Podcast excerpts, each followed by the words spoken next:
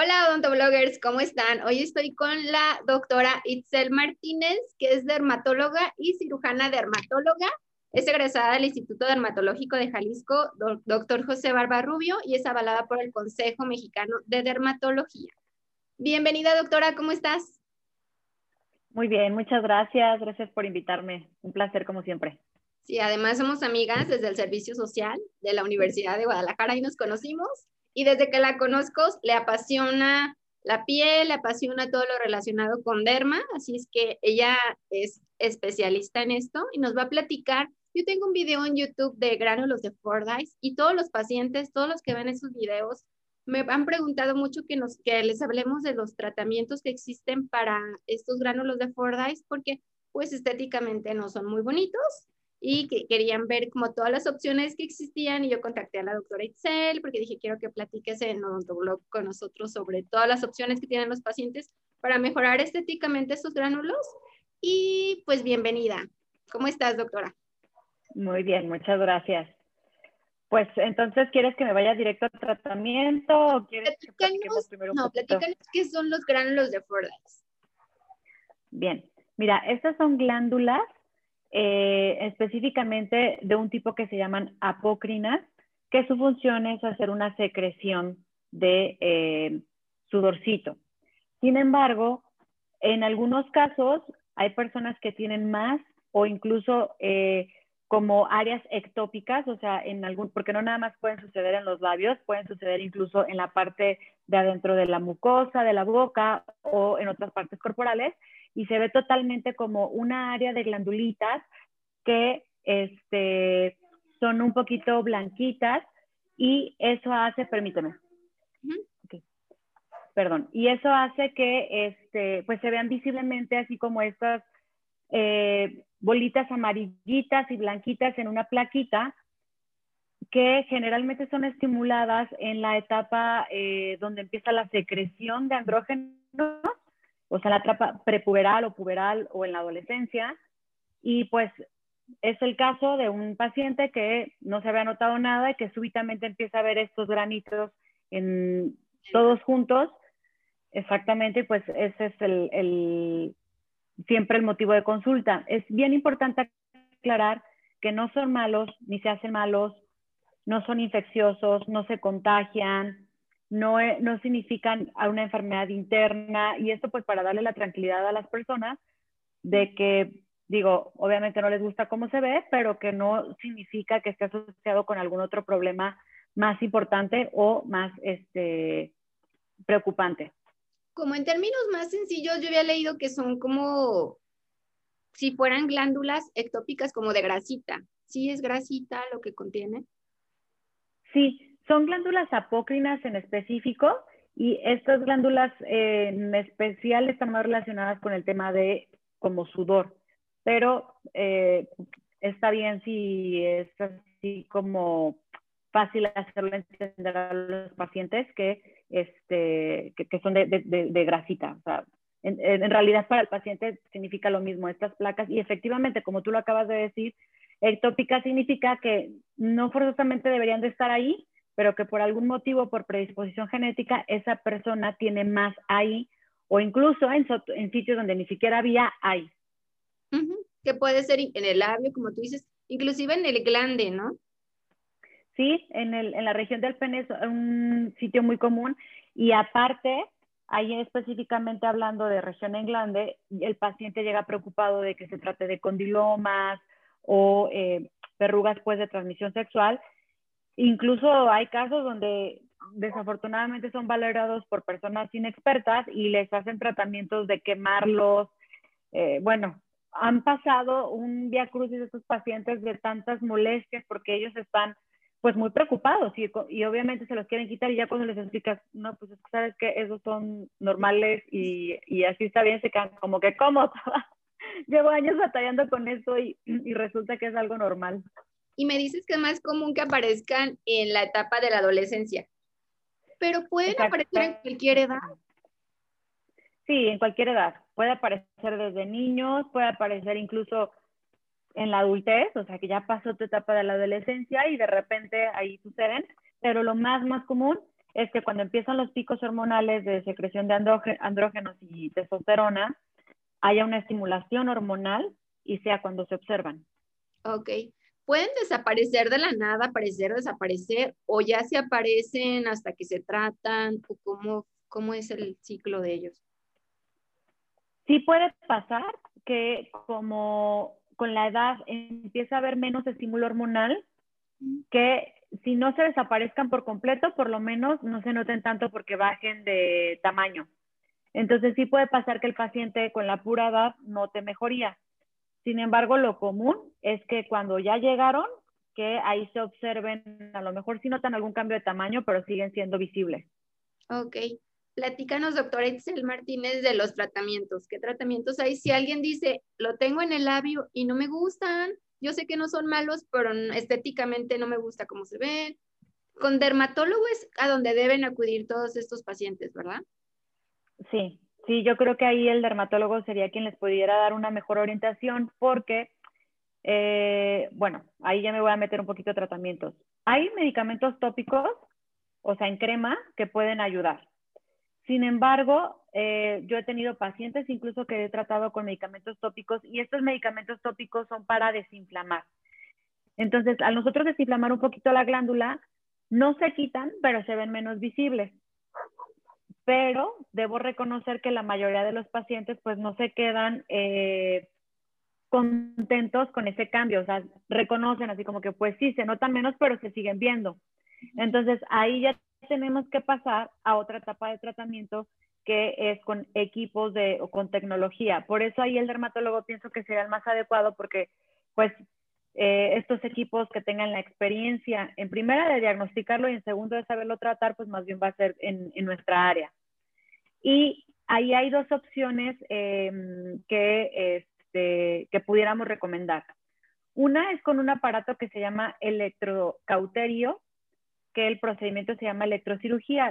estos son los típicos que no sé, bueno, a lo mejor, obviamente tú sí los conoces, pero para los pacientes son los que le dicen que, ay, me los vas a electrocoagular, o cuando les camos algo, ah, nada más los vas a... Exactamente, y, es literalmente quemarlos a través de electricidad. Entonces, obviamente, se pone anestesia en el área y nos damos granito por granito quemándolos. Hay una nueva técnica que yo em, sinceramente no tengo mucha experiencia en esta técnica, pero a raíz de que este, pues me invitaste a esto, me, me di a la tarea de documentarme un poco más, donde aparte meten como una agujita especial a la capa más profunda de la piel y dan el disparo de electricidad. Entonces, esto va a hacer que se eliminen estos granitos. Em, la, la cuestión aquí es que no queremos que se lastime o que quede cicatriz en la capa superficial de la piel. Ese es el punto, que eh, queremos quitarlos sin dejar una cicatriz o dejar todo quemado o dejar una mancha, ¿no? Esa es la intención, o sea, quitar sin lastimar. La otra opción también que eh, se recomienda es el láser. Ajá. Para esto hay tipos eh, de láser diferentes. Los ablativos como el láser CO2, pero bueno, esto hay que valorarlo bien porque sí existe el riesgo de que haya una pequeña cicatriz o otros como Erbium Glass, que no es tan profundo y que también nos va a ayudar a mejorar los granitos sin dejar una cicatriz. Ok, ¿esos tratamientos se repiten en varias sesiones para llegar a, o es una sola sesión o cómo es el tratamiento? Generalmente, con una sesión logras disminuir visiblemente la cantidad. Cuando mucho se requieren dos sesiones porque son tratamientos dirigidos a destruirlos. Entonces, ya solamente que el paciente quiera más sesiones, entonces sí se van a necesitar otra extra si quiere mejorar todavía más los granitos pero generalmente con eh, una o cuando mucho de sesiones es suficiente. ¿Y para el paciente va a volver a tener recidiva o ya es de por vida la eliminación de los gránulos? Ya una vez eliminándolos, el riesgo de recidiva es muy bajo. Entonces, lo común es que ya se eliminaron y ya no vuelven a salir. Lo que sí es que es muy difícil quitarlos todos. O sea, generalmente con estos tratamientos logramos una mejoría de 80%, o sea, sí es una mejoría visible, sí, están contentos con el resultado, pero como son tan pequeñitos, pues de pronto se hace difícil eh, quitar todos por completo. Entonces, eh, vamos, no hay que dar la expectativa al paciente de que va a ser un 100%, pero sí una expectativa de que se van a mejorar, eh, visiblemente van a notar un cambio. Ok, y que a lo mejor ese 80% se puede llegar casi al 100 con una segunda cita. Sí, podríamos tratar en una segunda cita de, de, de, de al 100% lograrlo. Y aquí es pues muy importante aclarar que todos estos procedimientos, y eso te lo va a aclarar tu dermatólogo, pues llevan un riesgo, ¿no? Un riesgo de una pequeña mancha, de una pequeña cicatrización, de eh, pues que si haya un cambio por, por, un tratamiento, así como cuando hacemos láser en la cara para cicatrices de acné, todos estos tratamientos pues siempre se le explica al paciente que puede haber un poco de cambio de, como que unas áreas se vean blanquitas y otras oscuritas, o sea, siempre hay un riesgo con esos tratamientos porque al final, pues, eh, hay un daño de la capa superficial de la piel. Este, mencioné al principio una nueva propuesta para evitar lo más que se pueda el daño de la capa superficial de la piel, pero bueno, todavía apenas se acaba de como proponer, hay unos eh, series de casos descritas, pero creo que habrá que hacer experiencia a través del tiempo para eh, decir una recomendación más precisa acerca de esto. Ok, sí, de todas formas, cualquier caso, o sea, de todos los pacientes que nos están escuchando y nos están viendo este video, todos los casos deben ser evaluados de forma particular. Deben ir a acudir al dermatólogo a que los evalúe, les haga una buena historia clínica y ya con base a, la revisión clínica, eh, ya pueden decir qué tratamientos les pueden ofrecer. Claro, claro, y más porque eh, hay que estar seguros que se trate de eso. Hay cosas que se pueden parecer. Entonces, te voy a dar un ejemplo muy, muy común, ¿no? Una verruga plana, eh, que también se hacen plaquitas así, a veces se ven incluso amarillitas y el tratamiento ahí es diferente. Entonces, este, sí, definitivamente primero es la valoración. Un buen diagnóstico. Yo, exactamente. Y yo diría que también eh, darle la información al paciente, ya, ya una vez ellos sabiendo pues que no son nada malo, que no es cáncer de piel, por lo menos no es eso y ya ahora sí pues entrar a la fase de tratamiento. Ok, me parece increíble. Sí, porque siempre me preguntaban, ok, si no son malos, yo sé que no son malos, siempre me ponían en mi video, ok, ya dijiste que no son malignos, no son nada, pero dame opciones de, de tratamiento, porque a fin de cuentas los pacientes no les gusta visiblemente, ok, aunque saben que no es malo, eh, es la forma como se presentan al mundo, ¿no? Cómo interactúan claro. con las personas y las personas pues le pueden pensar que es algo malo, no sé, es parte de socializar y aunque tú estés seguro que esté mal, que está bien, a los pacientes les incomoda estéticamente. Y también para eso entran los dermatólogos a ayudar, no, no solo en las enfermedades, sino también ayudarnos a mejorarnos estéticamente, nuestra piel en general. Sí, claro. Y mira, yo creo que mucho aquí va también, este, digo, no es el tema, pero con la piel como efectivamente es algo que se muestra y es algo que la gente ve, eh, también las otras personas a veces juzgamos o a veces vemos feo y ni siquiera sabemos por lo que está pasando la otra persona ni qué es y ya en automático le estamos dando pues un perjuicio a alguien que, que, pues a lo mejor está también preocupado por su problema, pero que no es tan fácil de quitar, que no es porque no quiera. Entonces yo creo que también hay que ser un poquito más tolerantes. Con la piel pasa muchísimo, ¿no? En enfermedades como vitiligo, que son las manchas blancas, enfermedades como psoriasis, que es una enfermedad inflamatoria que, que luego creen que es hongo y, y, y este, y pues la, de verdad la gente viene más que el problema que ni siquiera síntomas a lo mejor no les da, o sea, por ejemplo, vitiligo no, ni les duele ni les da comezón, pero como toda la gente los está juzgando, los está viendo, creen que se les va a pegar, eh, llegan de verdad destrozados eh, en su autoestima y lo mismo con este tipo de condiciones, ¿no? O sea, que, que el simple hecho de que te estén viendo nada más y que te, o que te estén mencionando, ¿qué traes en la boca? O que, pues, oye, ni siquiera sabes que, que no es porque el paciente quiera. Sí. Entonces, este, ahí yo creo que nos hace falta como sociedad muchísima tolerancia con las enfermedades, con muchas enfermedades y en específico con la de piel, porque eso es algo que se ve. Sí, es algo que no es el órgano más grande y todo el tiempo nos, lo que estamos mostrando al mundo. Y sí, realmente sin tener conocimientos médicos juzgamos a otra persona de, ay, qué feo, qué trae ahí o cosas así. Y también en el parte, aparte de gránulos de Fordyce, también lo veo en la parte de los hombres que lo tienen en pene, que lo tienen en glande, que no se sienten tan cómodos o cómo explicarle a la otra persona o en cuestiones de relaciones íntimas es más complicado para ellos.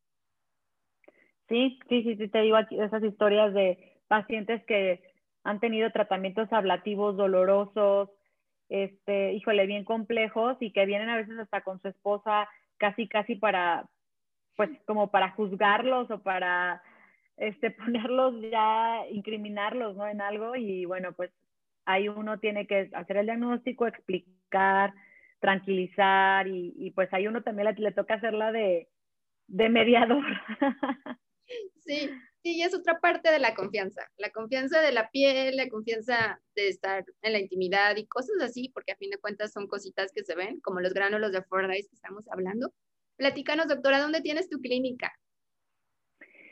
Yo estoy en San Miguel de Allende, Guanajuato en el Hospital MAC, consultorio 200, a sus órdenes. Eh, tenemos diferentes tratamientos, este, todo relacionado obviamente con la piel, pero tenemos desde la parte de cabina, que son microdermabrasiones, depilación láser diodo, radiofrecuencia corporal, y la parte ya clínica eh, mía, o sea, de consulta, este, eh, medicina, perdón, dermatología estética, todo el tipo de rellenos, botox, es, em, hilos todo lo de eh, dermatología estética. Y claro, pues mi pasión que es la oncodermatología, que yo hice, tú ya lo mencionaste, estoy un poquito más capacitada en ese tema, entonces todo lo de cáncer de piel, pues ahí estoy, ahí estoy a sus órdenes. Y también tengo mis redes sociales, Dermaderm SMA, me encuentran.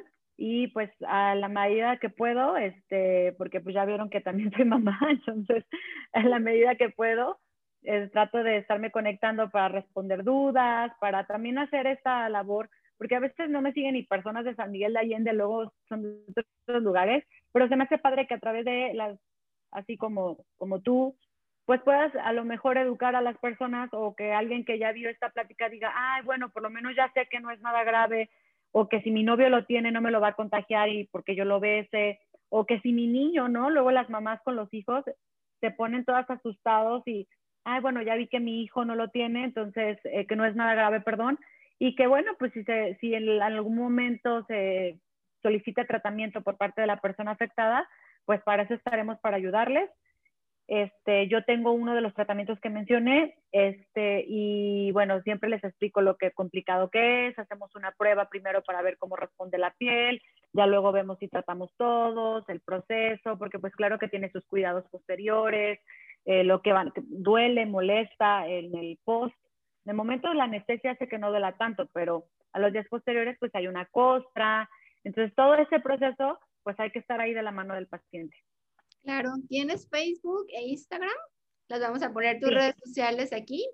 Y pues muchísimas gracias por tu tiempo, por explicarnos, por hablarnos de tratamientos que tanto me han preguntado y ya pudimos empatar nuestras agendas y nos diste un espacio yo sé que eres súper buenísima dermatóloga y eres este, una increíble persona además y siempre estás dispuesta a ayudar a las personas. Y gracias por tu tiempo de explicarnos y pues cualquier duda, pregunta, contáctela. Si están cerca de San Miguel de Allende, que es Guanajuato, que es un estado en México, este, acudan con ella y contáctenla y es buenísima. Están en buenas manos, tanto estéticamente como de gránulos de Fordyce, como estamos hablando. Muchas gracias, doctora.